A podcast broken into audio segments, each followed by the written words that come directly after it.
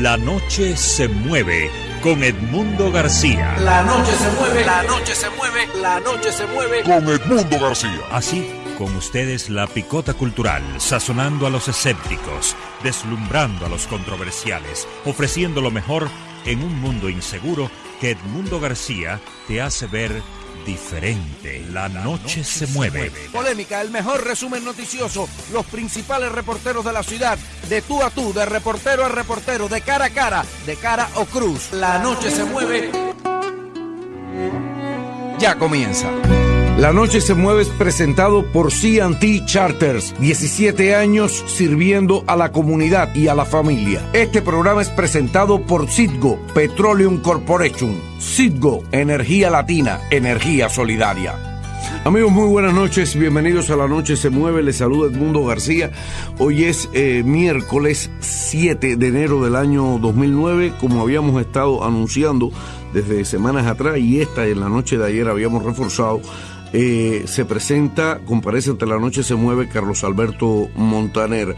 Hoy eh, este es un programa alternativo, un programa independiente en la 12.10 AM de lunes a viernes entre 9 y 10 de la noche archivado para revisitación en la página oficial del programa www.lanochesemueve.us. Inmediatamente que termina la entrevista, ahí está el audio. Si usted va, uh, usted busca programas grabados y esta entrevista será transcrita y distribuida en los siguientes días. Aquí está en vivo eh, la presencia, las gracias a Carlos Alberto Montaner por asistir a La Noche se mueve. Buenas noches y gracias, Carlos Alberto. No, gracias, Edmundo, por invitarme a tu programa. ¿Cómo prefiere que, de qué va más usted por la vida? Digo, para presentarlo, de escritor, de periodista, de político?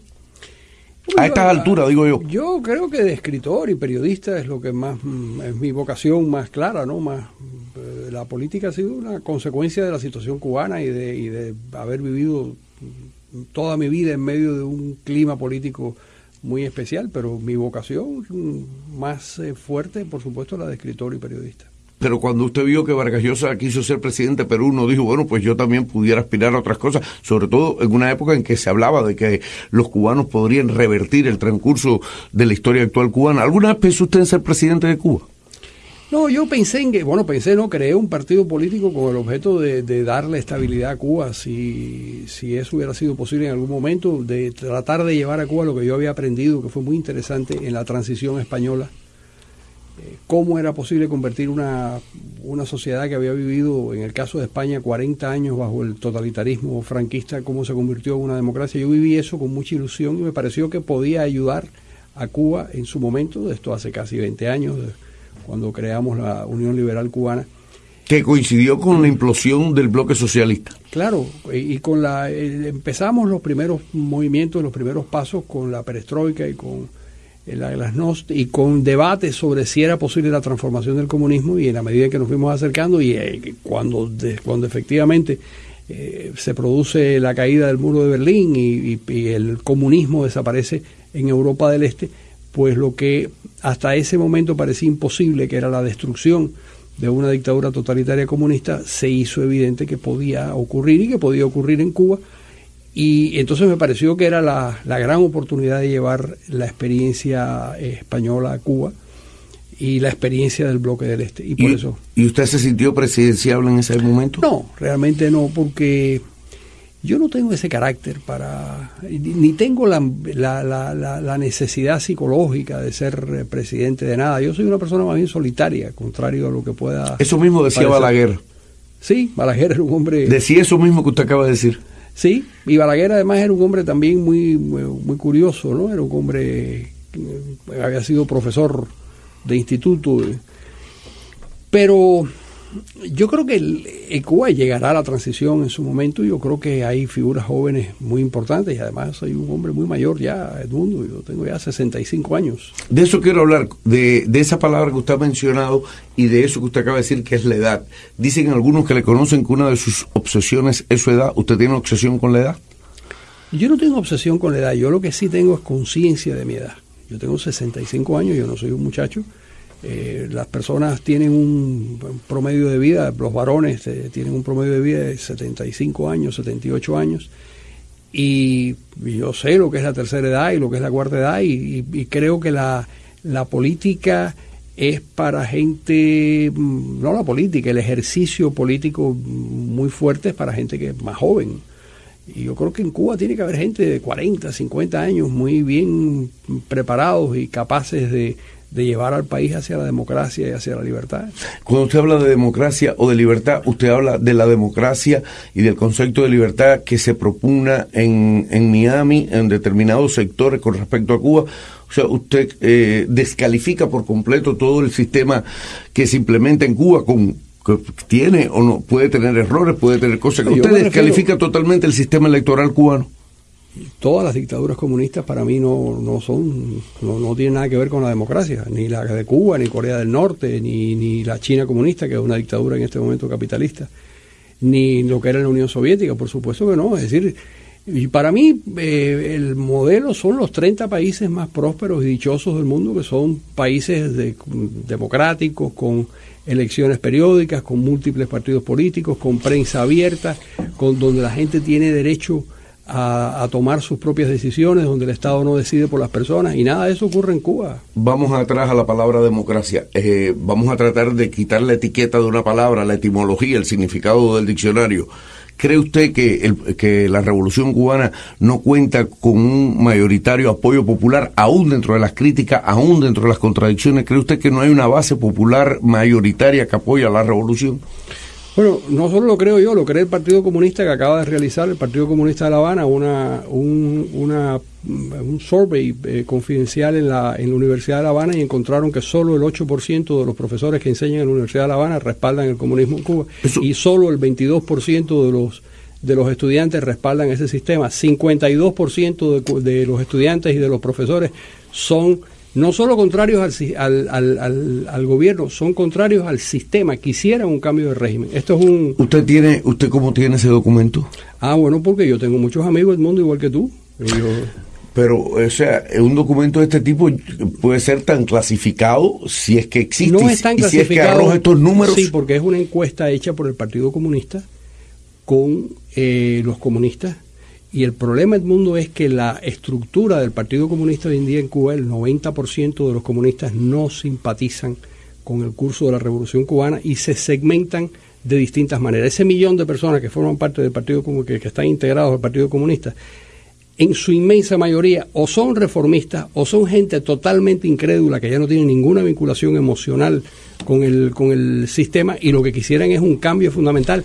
Y en muchos casos que por donde me llega a mí la, información, utilizando a mis amigos españoles que están muy bien eh, informados, eh, es por donde yo sé cómo fue esa encuesta y el resultado tan tremendo que fue para el gobierno cubano saber que solo el 8% de los profesores de la Universidad de La Habana y en un universo de 25.000 personas eh, era simpatizante de la, de la revolución y el, el 52% de profesores y estudiantes quieren el cambio de régimen, cosa que a mí no me sorprende porque después de 50 años de fracaso lo lógico es que eso suceda. Carlos Alberto, tengo que confesarle, y no, no estoy aquí para discrepar con usted, tengo que transmitirle mis experiencias. Yo visito Cuba con frecuencia. Le reconozco que, aunque tengo amigos en La Habana, no tengo ese acceso de que me faciliten ni documentos, ni encuestas, ni siquiera información eh, privilegiada. Simplemente puedo contrastar información. Déjeme decirle, eh, yo veo y respiro en La Habana espíritus que, que quieren determinadas aperturas, que quieren determinadas cosas. Sin embargo, me sorprende un poco eh, eh, que alguien me pueda decir que, que, la revolución carece del apoyo popular, de gran base popular, sobre todas las cosas cuando camino por los barrios de La Habana y veo inquietudes y veo algunas insatisfacciones, pero también veo, o sea, que hay un grupo de cosas que dio la revolución que la gente no las quiere perder. Sí, una, mira, eh, el, mundo, toda sociedad, cualquier sociedad, se mide por cinco elementos básicos. La alimentación, la vivienda, el transporte, la comunicación alimentación, vivienda y el agua. Y el agua potable. En esos cinco elementos fundamentales que definen la calidad de cualquier, de cualquier sociedad, el gobierno cubano a lo largo de 50 años, teniendo la posibilidad de tomar todas las decisiones económicas, con todo el control político, con todos los recursos humanos, ha fracasado. Las la vivienda no, no, no, discutirás que es un desastre. La alimentación, no te cabe la menor duda que es un desastre. La comunicación es de nivel haitiano. El transporte es eh, lo que sabes que es el transporte en Cuba, que es una verdadera pesadilla. Y por último, ¿cuál es el quinto elemento que se me Y el agua potable es un gravísimo problema en la sociedad cubana desde, desde el inicio mismo de la revolución y lo que han hecho es agravarlo. Si ni siquiera en esos cinco elementos básicos que determinan la calidad mínima de una sociedad, ese gobierno de incompetentes ha podido conseguir resolver los problemas, ¿cómo vas a dudar de que la sociedad cubana, en su inmensa mayoría, rechace a un a una administración, a una gerencia tan torpe como la que tiene el gobierno. Vamos a los cinco aspectos. En la alimentación, Cuba no hay desnutrición. En Cuba, según los índices de, la, de las Naciones Unidas y los índices de organismos internacionales, los niveles de, de, bueno, miren usted los balseros que llegan aquí. O sea, no hay cubanos desnutridos, no hay cubanos desamparados durmiendo en la calle, eh, no hay cubanos que anden sucios porque no tengan agua, porque se vea que la higiene del pueblo cubano ha disminuido. Problemas con el transporte hay, pero sobre sobre todas las cosas, hay otro grupo de valores que yo quisiera saber si usted también los atiende. Los niveles de salud del pueblo cubano en comparación con su contexto. O sea, no se trata de comparar a Cuba con esos 30 países, ni con Austria, ni con Bélgica. Cuba en referencia a su contexto geográfico, los niveles de, de salud, de educación, de instrucción, de esos, esos índices. Eso lo mide Naciones Unidas en el índice de desarrollo humano que publica todos los años. Cuba eh, forma parte del grupo de los primeros 67 países pero no tiene nada que ver con los 30 primeros países en donde hay otros países americanos e independientemente. Dígame, dígame qué país. Eh, Barbados. Eh, la pequeña isla de Barbados. 29, es el número 29. Es el número 29. Yo no tengo la estadística. pero yo sí. Antes de, mejor que Cuba, en, en el índice de desarrollo humano, por ejemplo, Uruguay, por ejemplo, Costa Rica. Y también es, todo esto es absurdo porque hace 50 años, cuando comienza la revolución, Cuba estaba de acuerdo con esos mismos índices. En aquella época no se publicaba el índice de desarrollo humano, pero las Naciones Unidas sí publicaba otros índices y la FAO publicaba otros índices y había y existe el famoso el famoso eh, manual que publicó en 1953 en la Universidad de Harvard. Eh, ahorita recuerdo el, apellido, tengo el tengo el, libro físicamente en mi, en mi biblioteca donde se demuestra que Cuba en ese momento era el país número 26 en el mundo, pero era el tercer país de América Latina junto a Uruguay y a la Argentina. Pero esto hace 50 años. Y en 50 años, ese país que tuvo y ese gobierno que tuvo las posibilidades de hacer todo lo que hicieron los grandes países que lograron prosperar. En 1959, Cuba tenía un tercio más de, de ingreso per cápita que Chile, y Chile tiene hoy cinco veces el per cápita de Cuba. En 1959 Cuba tenía el doble del per cápita de España y España tiene hoy siete veces el per cápita de Cuba. ¿Cómo me van a decir a mí que Cuba, Cuba es un fracaso desde todo punto de vista? Y la demostración de que Cuba es un fracaso es que de haber sido durante toda su historia un país receptor de inmigrantes se convirtió en un país que expulsaba a su clase trabajadora. Carlos Alberto, hay datos y vamos otra vez a los niveles económicos. Eh, yo he andado a América Latina, usted también. Realmente, el hecho que en Cuba los problemas sociales que se ven en su contexto, usted acaba de citar Barbados, realmente me sorprendió el ejemplo porque realmente casi nadie habla de Barbados. En a mí este me encanta el ejemplo de Barbados por una razón eh, sociológica muy importante, porque es la misma composición étnica de Haití.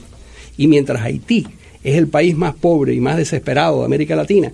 Barbados es el país más exitoso de América Latina, con la misma composición étnica, porque la diferencia entre una y otra comunidad son las instituciones, el respeto a los derechos humanos, la democracia que funciona, el Estado de Derecho, y todo eso existe en Barbados. Y como todo eso existe en Barbados, es el país número 29 en la lista de países que integran la, el, índice volviendo a los indicadores, Montaner, volviendo a los indicadores que usted mencionaba, realmente cuando yo voy por América Latina, y cuando yo contrasto América Latina con el Cuba, cuando yo veo que en América Latina... ¿Pero qué América Latina? No, le estoy hablando de México, de Brasil, de, de Argentina, le estoy hablando de Chile, con índice... Sí, personas desamparadas en Chile. Pero bueno, claro, por supuesto, ¿y en Cuba? No hay desamparados. No, no, no hay desamparados, Carlos Alberto. Entonces nadie duerme en las calles en Cuba. No, no, y esas, y esas casas que yo veo cayéndose a pedazos. Mire, esas son casas que le voy a explicar si usted me pide la explicación, muy bien seleccionadas, muy bien mandadas a a grabar tanto a la prensa acreditada en Cuba como a personas que van allí a cumplir solo ese objetivo. Y usted lo ve en programas de televisión. ¿Por qué si la situación es como tú supones que están, que hay mm, eh, índices de salud aceptables y vivienda aceptable y comida aceptable?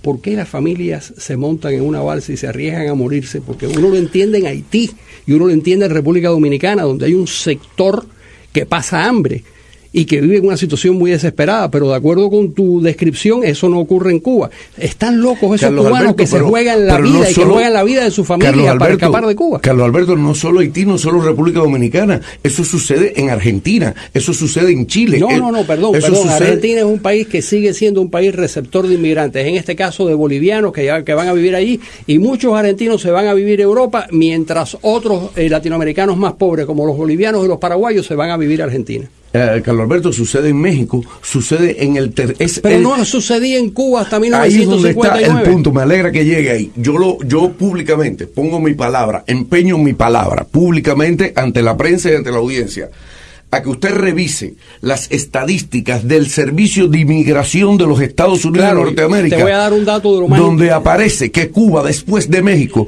era el segundo emisor de migrantes hacia Estados Unidos. Y te voy a dar un dato más interesante todavía. En 1959, cuando comienza la revolución, en el consulado de Cuba en Roma había 11.000 solicitudes de italianos que querían ir a vivir a Cuba. Y había 35.000 españoles que se querían ir a vivir a Cuba, asturianos, gallegos y canarios. ¿Por qué querían ir a vivir a Cuba? Porque la situación en Cuba era peor que la de España, o porque los italianos iban a, querían vivir en Cuba porque la situación en Italia era, era, era peor que la, era, era mucho mejor que la de Cuba. Pero yo, yo lo que... Además, siempre fue un país receptor de inmigrantes. Te cuento más.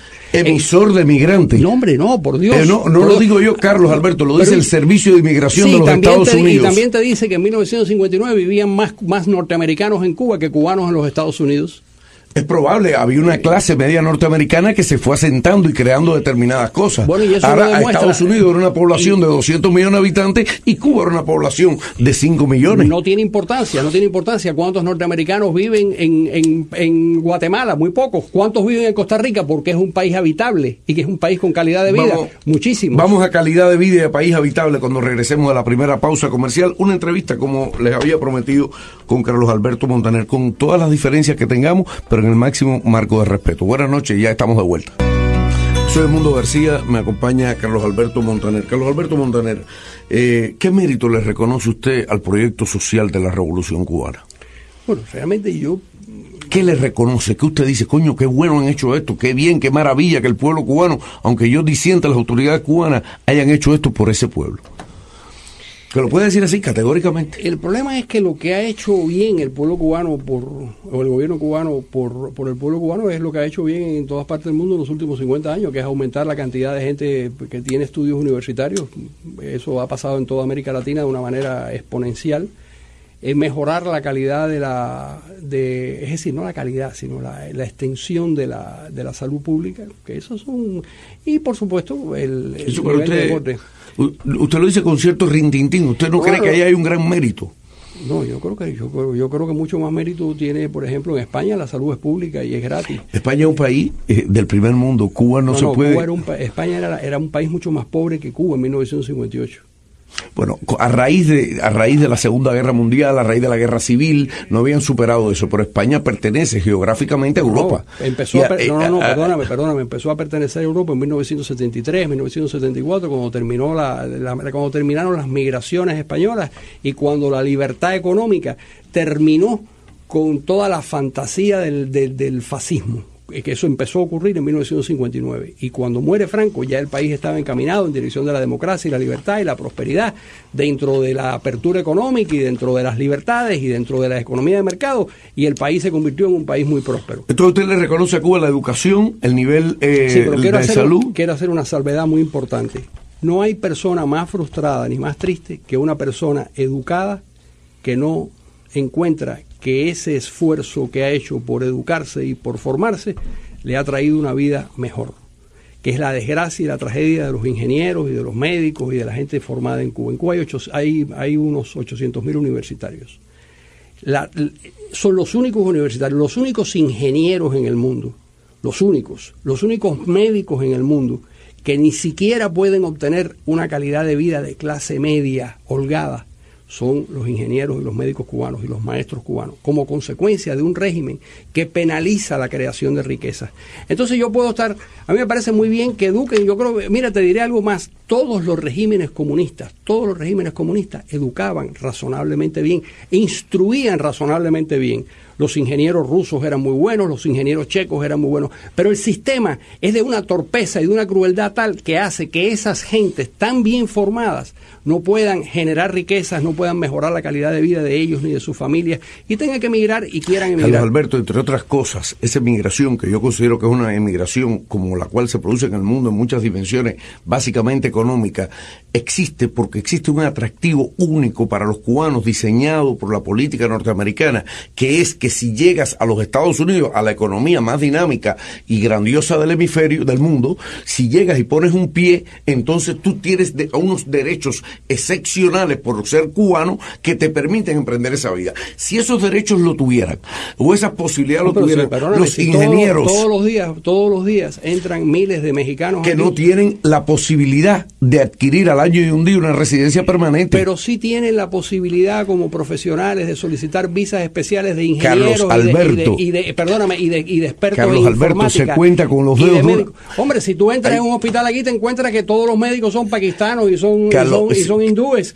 Y me vas a decir que eso no es cierto. Carlos Alberto, se cuenta. O sea, hay un atractivo, hay un dispositivo. El país que más recibe, que más profesionales recibe en el mundo es los Estados Unidos. Y la queja, la queja del gobierno cubano es que hay un robo de cerebro hacia los Estados Unidos. Pero no, no, no es que no es que es la queja. Mire, Estados Unidos, Carlos Alberto, Estados Unidos tiene una disposición solo para Cuba, solo para los médicos ¿Y no te parece magnífico Déjeme terminar. Pero no te parece muy bueno que Me parece, me parece, la palabra quiere que se la diga, me parece una actitud miserable. A mí me parece que es lo mejor que puede ocurrir y te voy a explicar. Robarle los médicos a Cuba. No, no le roba a los médicos a Cuba, es una decisión libre de los cubanos. A ninguno le ponen una pistola para que, venga aquí. Déjame decirte algo más, déjame decirte algo más porque además yo creo que el entrevistado soy yo y me parece muy bien y te agradezco mucho que me hayas, que me hayas invitado a tu programa. Una de las razones por las que la segunda generación de cubanos eh, emigrados a los Estados Unidos tiene un desempeño económico y, y educativo mejor que la media blanca norteamericana es gracias a que existe la ley de ajuste. Porque gracias a que existe la ley de ajuste, los cubanos pueden integrarse a la sociedad norteamericana rápidamente y no tienen que estar huyendo de la migración. Y lo que me parece a mí terrible es que un gobierno, en lugar de dedicarse a proteger a sus naturales, que es lo que estaban pidiendo los mexicanos, que copiaran la ley de ajuste y se la aplicaran a los mexicanos. Eso es lo que estaba pidiendo el gobierno mexicano, porque eso era lo decente y lo patriótico, proteger a sus nacionales. Entonces me vas a decir a mí que es que lo decente es perseguir a los cubanos como ilegales. No, lo que hay que hacer es luchar porque la ley de ajuste se convierta en la ley de la nación americana ante la demostración de que funciona con tal eficiencia que la integración de quienes se benefician de la ley de ajuste logra que los cubanos se integren a la sociedad norteamericana exitosamente. Carlos Alberto, eso usted me imagino que le parece romántico. Usted sabe que Estados Unidos no hay ninguna disposición de facilitarle a ningún emigrante. No, la hay con los, perdóname, la hay con los camboyanos, la hay con los vietnamitas. La ley de ajuste dictada en 1966 por el gobierno de Johnson no fue una ley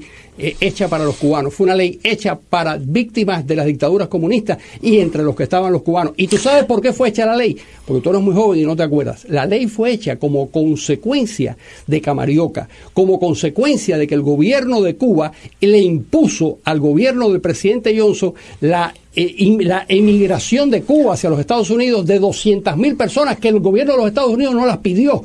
Fue una imposición de Camarioca y ante esa avalancha de personas, el gobierno del presidente Johnson dictó la ley de ajuste cubano. Vamos a la actualidad que el tema de los médicos. Estados Unidos, y me gustaría que me permita terminar la pregunta, Estados Unidos ha implementado una ley para los médicos cubanos que estén en servicio exterior puedan inmediatamente obtener una visa como emigrantes, eh, regresar y después se le da inmediatamente una visa humanitaria para que traiga a su familia. Esto puede traer otras confrontaciones con Me el parece magnífico para, si los cubanos... ¿A usted le parece bien que los médicos cubanos que estén fuera del país eh, deserten? A mí me parece muy bien que cualquier persona viva donde quiera A mí también me parece. Entonces, si esa persona, perdóname, si esa persona quiere vivir... Porque esa ley está hecha para los médicos y no está hecho ¿Por qué no se aumenta el nivel de cuota de visas para que la gente migre legalmente, sea médico o no sea médico? Pero por- ahí hay una discriminación Es o es que se trata de que Cuba pierda personal Es médico. posible, pero quieres tú perjudicar a los médicos porque ya se perjudican No. los ingenieros y todos los demás. ¿Por qué no beneficiamos? Es decir, yo quisiera que se beneficiaran todos los profesionales cubanos de una ley parecida.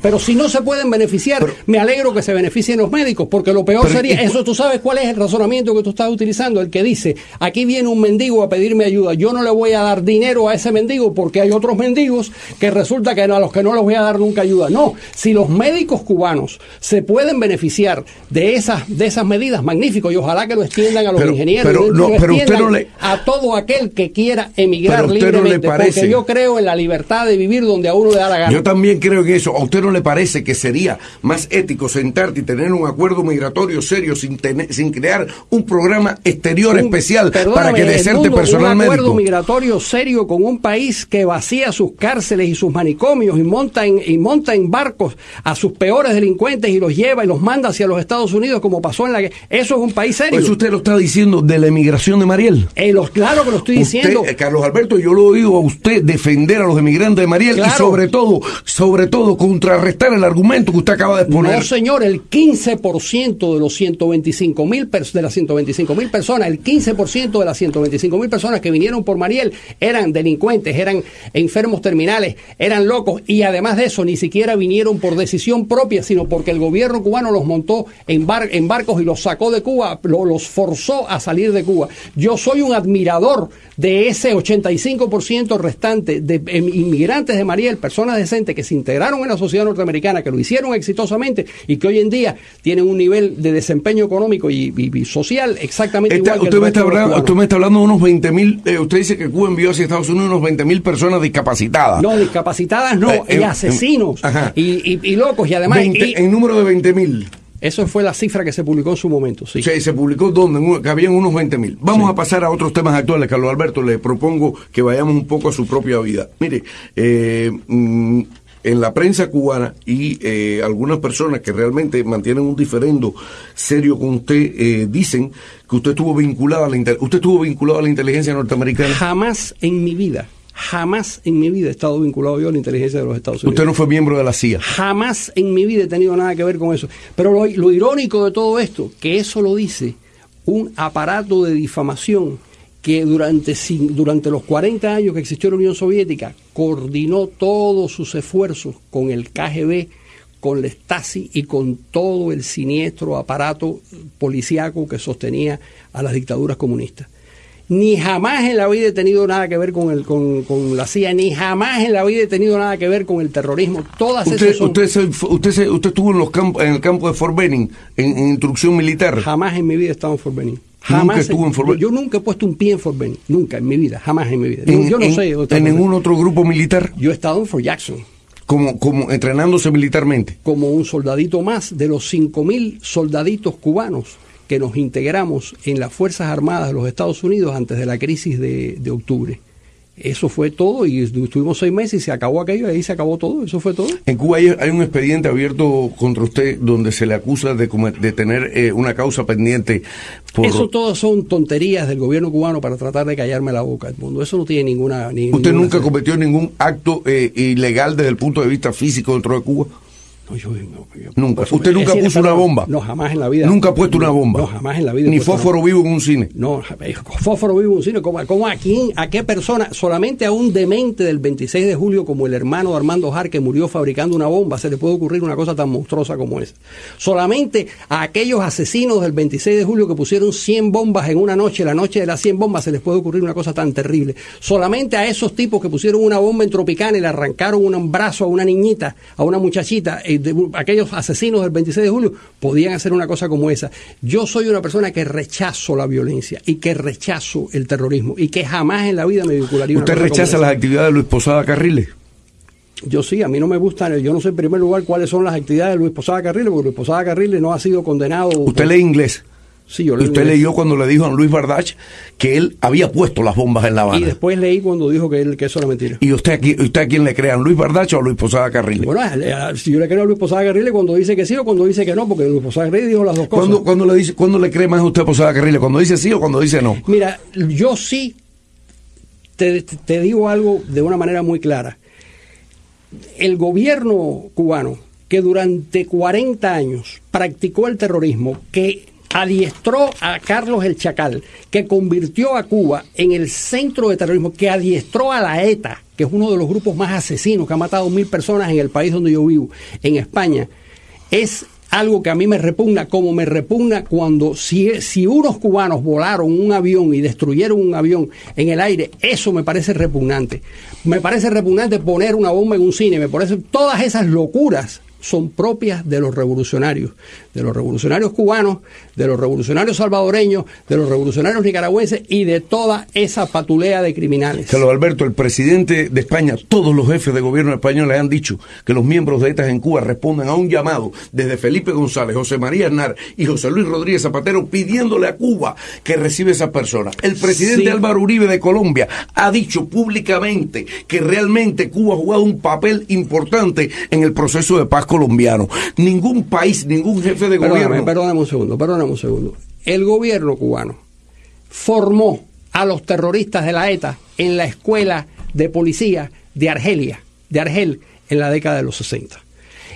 Lo que me parece asombroso, Edmundo, es que alguien ponga en duda, después de las propias declaraciones del gobierno cubano y de los documentos publicados por el gobierno cubano, que ese gobierno ha tenido una complicidad permanente con los terroristas vascos, con los terroristas irlandeses, con los terroristas de, de- japoneses. ¿Dónde está eso, Carlos Alberto? Eso. ¿Dónde está documentado? Bueno, por ejemplo, si te lees el libro de Benemelis, que fue ¿De, de quién? ¿De Juan Benemeli? Sí, Juan Benemeli es un hombre muy es un hombre primero es un hombre muy inteligente y segundo es un hombre que formó parte de los servicios cubanos y que conoce muy bien. Carlos Alberto, usted lleva mucho tiempo aquí, usted salió de Cuba con 16 años. ¿A usted nunca se le ha ocurrido la idea de que todas esas personas que se presentan en programas de televisión donde usted va, lo que están haciendo es un discurso acondicionado como modo... No, No, estoy no, hablando no, de Juan Benemeli, estoy hablando de una gran cantidad Bueno, de pero yo, estoy, personas... pero yo estoy hablando, yo sí estoy hablando de Juan Benemeli, que fue un diplomático del gobierno cubano hasta la década de los 80 Y que tiene, le- y tiene un libro y, y extraordinario. Juan Benemeli dice que Cuba hace terrorismo no solo eh, y, y Massetti, y Macetti. y, y Massetti no era miembro de los servicios de inteligencia cubanos y no formó parte de eso. Y, cuando Massetti dice que él formó parte, ¿Y qué no pasa? lo vamos que- a creer. ¿Y por qué el mundo entero rechaza que Cuba sea No, un el país? mundo entero no rechaza nada. Ese, ese cuento de Uribe, a mí, me, a mí me invitó el gobierno, el gobierno colombiano para enseñarme, para enseñarme la transcripción de, la, del- de los discos duros de Raúl Reyes. Y había una complicidad bastante clara y que tenía bastante Pero bastante Uribe dijo, Uribe dijo en el canal de televisión en el cual usted trabaja, con gran respeto, le dio las gracias al gobierno También cubano. se las ha dado a Chávez. Se las dio al gobierno cubano. También se las ha dado a Chávez no, porque es con un gran Chávez, político. Con Chávez ha tenido eh, pro- Sí eh, escarceos. Con Cuba no hay una sola declaración No, de Uribe sí que no sea de gratitud a Cuba. No, no, bueno, eso es que... eh, Lo dijo en su canal de televisión. Sí, sí, lo dijo en su canal de televisión, pero yo te digo lo que, lo que me ha dicho a mí. En privado.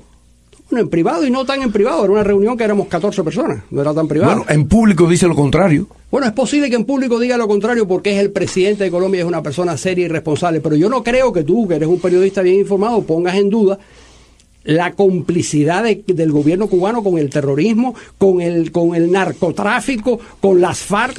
Eso Pues- me parece Pues asombroso. déjeme decirle, Carlos Alberto, con el mayor respeto, lo pongo en duda. ¿Tú lo pones en duda? Sí. Ah, bueno, pues entonces yo creo que tienes un gravísimo problema de información, porque si hay Carlos algo que Alberto, está si los Estados Unidos, sus, sus agencias de inteligencia, que han estado con una lupa, con un microscopio sobre Cuba siempre, Bueno, pero es que han publicado los documentos. hubiesen podido probar. Pero perdóname, si es que lo han publicado ¿Dónde está publicado? por el Congreso de los Estados Que Unido. Cuba, que el Hay- gobierno cubano tiene Claro. responsabilidad en el narcotráfico. Claro, hay documentos publicados por el Congreso Carlos de los Alberto, Estados nadie Unidos. lo cita. ¿Cómo que nadie lo cita? Lo cito yo y lo citan Ah, lo- 40 personas que lo conocen y que se, además si tú lo pides al Congreso de los Estados Unidos ni siquiera te cuesta dinero, es gratis. Y además y ahí están todas las pruebas de las vinculaciones del gobierno cubano con el narcotráfico, con las FARC. Si el gobierno cubano llegó a aceptarlo y fusiló al señor Ochoa, tratando de librarse... Carlos Alberto, está como, eh, eh, a mí me parece que seguir tratando de vincular el caso Ochoa, mire, el caso Ochoa tiene una tiene un grupo de particularidades y a lo mejor no las sabemos todas. Lo cierto es que Arnaldo Ochoa Sánchez, Antonio Laguardia, Patricio Laguardia y cuantos se pararon, siempre dejaron claro que no tenían responsabilidades ni Fidel, ni Raúl Castro, ni la alta dirección cubana. Siempre dejaron claro que no había responsabilidad, que no había vínculo. Es que yo no sé, las imágenes, ah, bueno, aquí dicen ahora esas mismas personas que llegan aquí y que hacen grandes discursos. No, pero no solo eso, eso que tú me estás diciendo realmente me parece sorprendente. Toda la historia de los juicios políticos en donde fusilan a la gente en la Unión Soviética y en Hungría y en Polonia y en Alemania, todo lo que fueron los, los famosos procesos de Moscú están llenos de personas que se culpan y eh, de todos los crímenes y exculpan al gobierno hasta que después y en el caso de Cuba, ni siquiera después. ¿Usted cree que una revolución, un jefe de gobierno de un proceso como el cubano, va a poner en riesgo por 200 millones, por 300 millones de dólares, va a poner en riesgo una nación por entrar en una actividad ilegal como el narcotráfico? Lo creo. ¿Usted lo cree? Claro. Vamos a una pausa comercial, regresamos con, para enfocar la entrevista hacia cómo ve Carlos Alberto Montaner las relaciones Cuba-Estados Unidos a partir de Barack Obama, qué capítulo ve eh, en la posición de los cubanoamericanos y, ir concluyendo. Vamos a hacer la segunda pausa comercial. Carlos Alberto Montaner me acompaña en La Noche se mueve, yo soy Edmundo García. Eh, el presidente electo de los Estados Unidos ha prometido un cambio de política hacia Cuba. Entre ese cambio de política se habla de eh, el permiso para que los cubanos puedan asistir a su familia y viajar. Sin embargo, hay grupos, hay sectores políticos de Miami que reciben mucha financiación y usted es una de las personas que ha abogado por la financiación del gobierno norteamericano a la disidencia. ¿Eso no pone en, en tema de fragilidad la propia disidencia ser financiada por un gobierno extranjero? Porque la resistencia frente a los nazis fue ayudada por el gobierno de los Estados Unidos y fue ayudada por todas las, por todas las democracias. Yo creo que eso es la, la, la lucha contra Trujillo, cómo se financió, se financió con, la, con las democracias latinoamericanas que ayudaban. La lucha contra... ¿Usted realmente cree que el gobierno cubano, que la revolución cubana, usted, para usted es equivalente con lo que fue la Alemania de Hitler?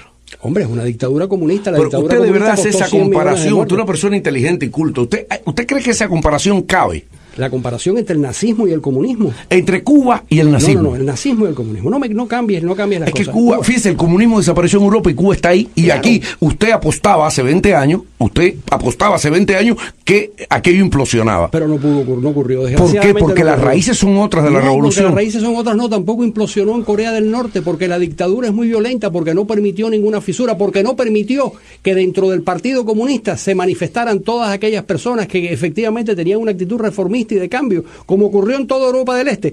Eso no sucedió en, en, en Corea del Norte y no sucedió en Cuba. Y como no sucedió en ninguno de esos dos sitios, ahí están esas dictaduras. Pero no es porque tengan apoyo popular, ni mucho menos, es porque es una dictadura absolutamente Carlos Alberto, férrea. usted como conocedor de la historia, ¿usted sabe que Martí estuvo en este país, organizó una guerra sin pedirle un centavo al gobierno de los Estados Unidos? Se lo pidió a Porfirio Díaz, ¿qué le parece que era un dictador mexicano? ¿Y Eh, qué le parece eso? Que la, la guerra del 95 se hizo con dinero de Porfirio no, no, Díaz. 20 mil dólares le dio. Es decir, 20 mil pesos oro de la época. Y, y no, Mire, yo no quiere- no me voy a meter a refutar eso porque no lo sé. Sin embargo, todo Está lo muy que bien en el libro de, en el libro de Rafa Rojas.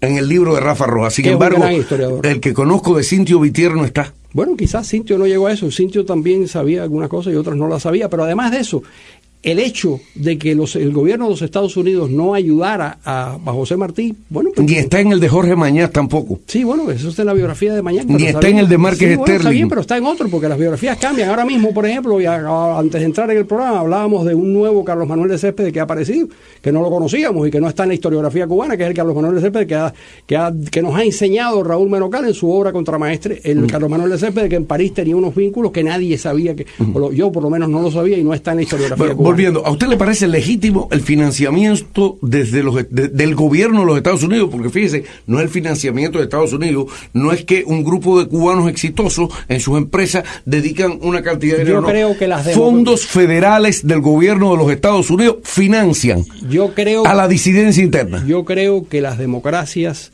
tienen la obligación de defender a los demócratas. Yo creo que... el- Eso no le parece platismo, eso no le parece injerencia. No, hombre, por Dios, ¿qué, qué tiene que ver eso con el platismo? Yo creo que que... Marca Beatriz Roque vaya a la oficina de intereses de los Estados Unidos y Bueno, vote por el candidato al los- presidente, ¿le parece bien? Cuando los cubanos eh, ayudaron al, al ejército de Washington durante la guerra, que llegaron a pagar, ¿tú te parece eso mal que ayudaran a lo- al, al- al ejército de Washington y, con la, con el, y que entregaran todas las joyas cubanas y el dinero y el gobierno de la colonia española en Cuba ayudar al gobierno de Washington? ¿Te parece mal? Entonces- a mí me parece legítimo. Además, no solo me parece legítimo, me parece moralmente justificable.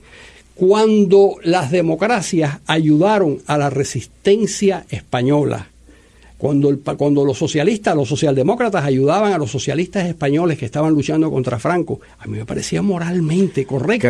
Cuando los demócratas del mundo entero, cuando la democracia venezolana de, de Rómulo Betancourt ayudaba a los cubanos a luchar contra, contra, contra Castro, me parece muy bien. Eh, Alberto. Ahora, ¿por qué? Hay otra cosa también, ¿por qué?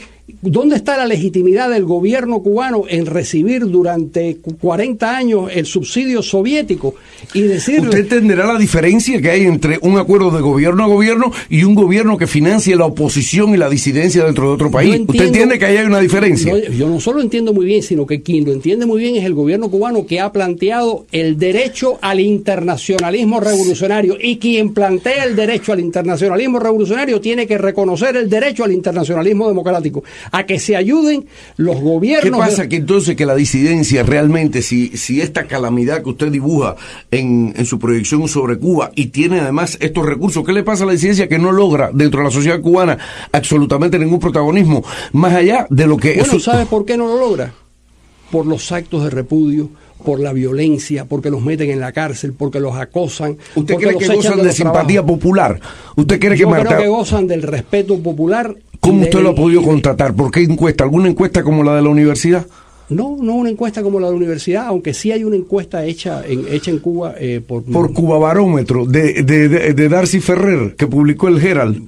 Bueno, es que en una sociedad cerrada, Edmundo, las encuestas son las que se pueden hacer. El gobierno cubano no permite que se, que se, que se investiguen y que se pregunten. Esa es una dictadura repugnante donde la gente no puede hablar y donde nosotros tenemos que colegir que lo que sucede en Cuba eh, es eh, parecido a lo que sucedía en Alemania, lo que sucedía en Hungría, lo que sucedía. Y lo que nosotros sabemos es que cuando esas dictaduras cayeron y la gente contó sus experiencias con el comunismo fueron terriblemente críticos y lo que nosotros podemos presumir, Edmundo, es que cuando desaparezca la dictadura cubana va a pasar exactamente lo mismo que pasó en el resto de los países comunistas, que nos van, ese pueblo que durante tantos años ha sufrido una dictadura tan incompetente como la dictadura cubana, pues va a contar todo lo que ha sufrido en, ese larguísimo periodo. ¿Por qué va a ser distinto Cuba a, Alemania o Hungría o a Polonia? Carlos Alberto, usted le ha sorprendido, bueno, finalmente usted está de acuerdo con el financiamiento de oposición está de acuerdo con Radio y TV Martí. Por supuesto que estoy de acuerdo con Radio y TV Martí, como con Radio Free Europe. ¿Tú has visto cómo, recibían a, a, a, los periodistas de Radio Free Europe en Europa cuando después que cayó el muro de Berlín? como verdaderos héroes, porque eran las personas que llevaban la información que el gobierno les Carlos Alberto, y usted que, que tiene vocación por la historia, usted nunca se ha puesto a decir por qué en Cuba no sucedió lo que sucedió en Europa del Este. Cuba, ¿cómo, cómo usted nunca se ha preguntado? Te lo, he dicho tres veces en este programa. pero usted nunca se ha dicho cómo un país puede subsistir perdiendo el 70% de sus exportaciones. No, no, te diría más. Perdió el 70% y no implosionó y no sacó los tanques a la calle. Te diría más, un país puede subsistir matando a 3 millones de personas de hambre como pasó en Corea del Norte. Pero eso no ha pasado en Cuba. Y ahí está la dictadura en Cuba. No, en Cuba se quedaron ciegas 40 mil personas como Cuba por la pierde, óptica. Cuba pierde el 70% de sus exportaciones, pierde la ayuda, pierde y Cuba no implosiona, el pueblo no se lanza a la calle. Pero ¿cómo se va a lanzar a la calle si es una dictadura militar que controla todos los eh, resortes del poder y que controla todas las instituciones. ¿Dónde está? ¿Cómo se puede revelar cómo se pueden revelar los coreanos del norte? Usted nunca le ha dado por pensar que realmente eh, hay un, de forma crítica, con posiciones diferentes, dispares, con matices, que hay millones y millones de cubanos que sostienen, que apoyan, que respaldan y que están dispuestos además a luchar por la revolución. ¿Sabes por qué no? ¿Sabes por qué no creo eso?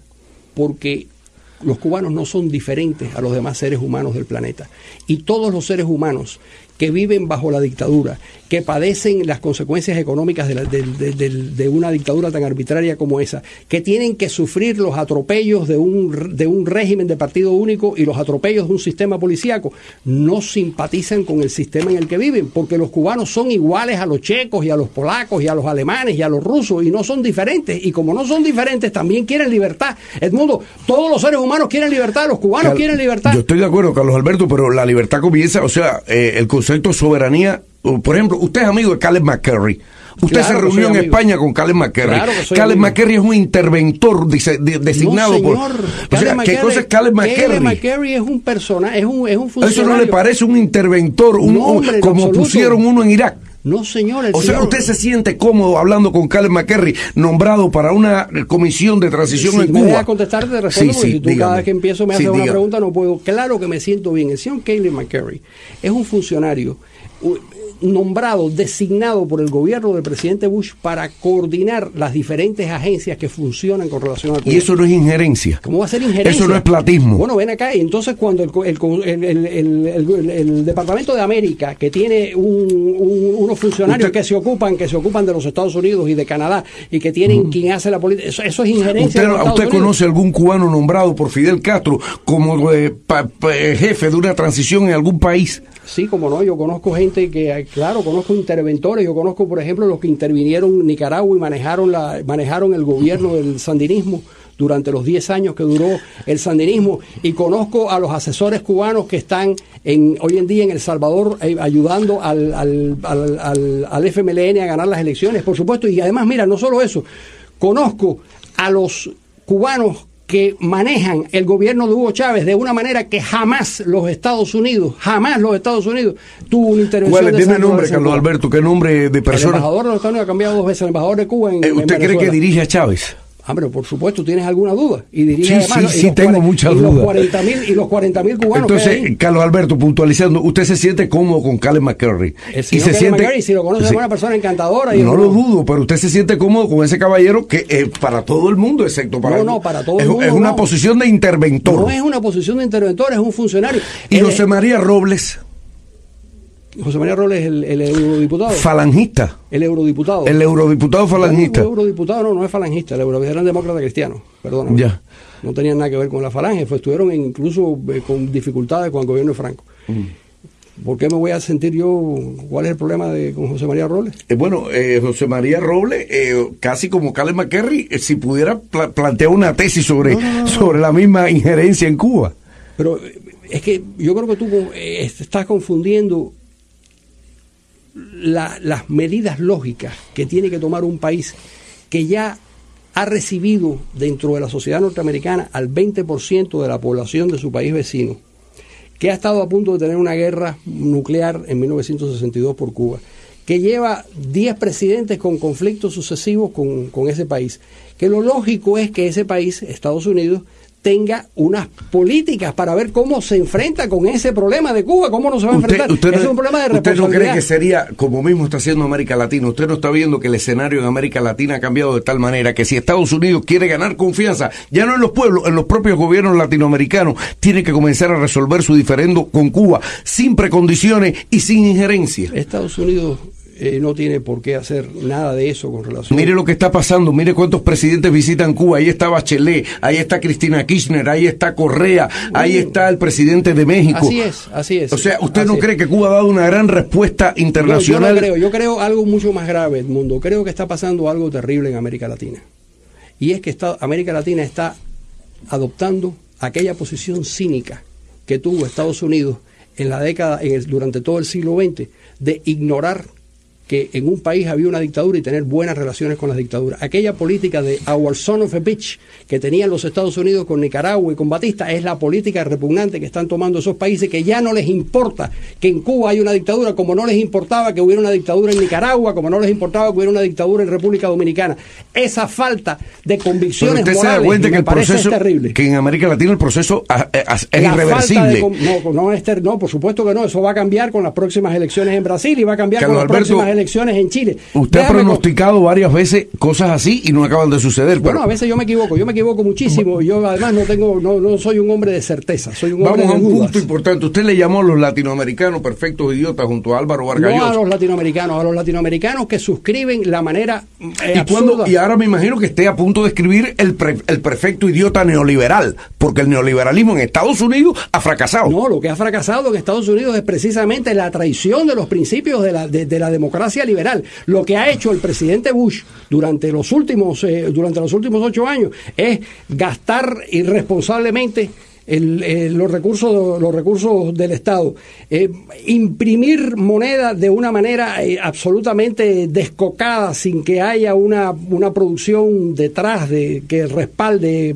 una producción un aumento de la productividad que respalde esa emisión de moneda jugar con el, con, los, con el valor de los intereses y manejar los intereses y, la, y la tasa de intereses de una manera arbitraria. Es decir, lo que ha hecho Estados Unidos es violar los 10 principios básicos del consenso de Washington que resulta que se escribió pero, en pero usted comprenderá eh, o, ha comprendido que realmente la intervención del Estado en la economía, si en esta economía lo que hemos visto es que la no intervención o la reducción de la intervención del Estado ha conllevado al fracaso no, No, no, solo no, de la no, filosofía. no, no, no, usted sigue siendo un neoliberal. No, yo no soy, el neoliberal no existe, el neoliberalismo no existe, es una etiqueta que no tiene sentido. Yo sí sigo siendo un liberal en el sentido europeo de la palabra, es decir, una persona que cree en el Estado de Derecho, en el gobierno limitado, en que la actividad productiva debe estar en, el, en, el, en la sociedad civil y no debe ser manejada por el Estado, en que el mercado es muchísimo más hábil que los funcionarios para...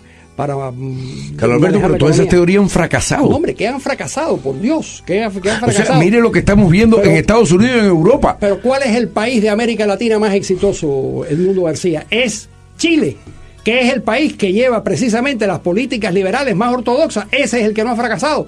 ¿Cuál es, ¿Cuándo México empezó a salir Entonces, del desastre? ¿usted cree en la no regulación Yo de creo los que mercados? Hay tres regulaciones que son, no, de- depende. Hay tres regulaciones que son básicas. Las regulaciones fiduciarias son clave, porque tú manejas dinero eh, ajeno y tienes que manejarla.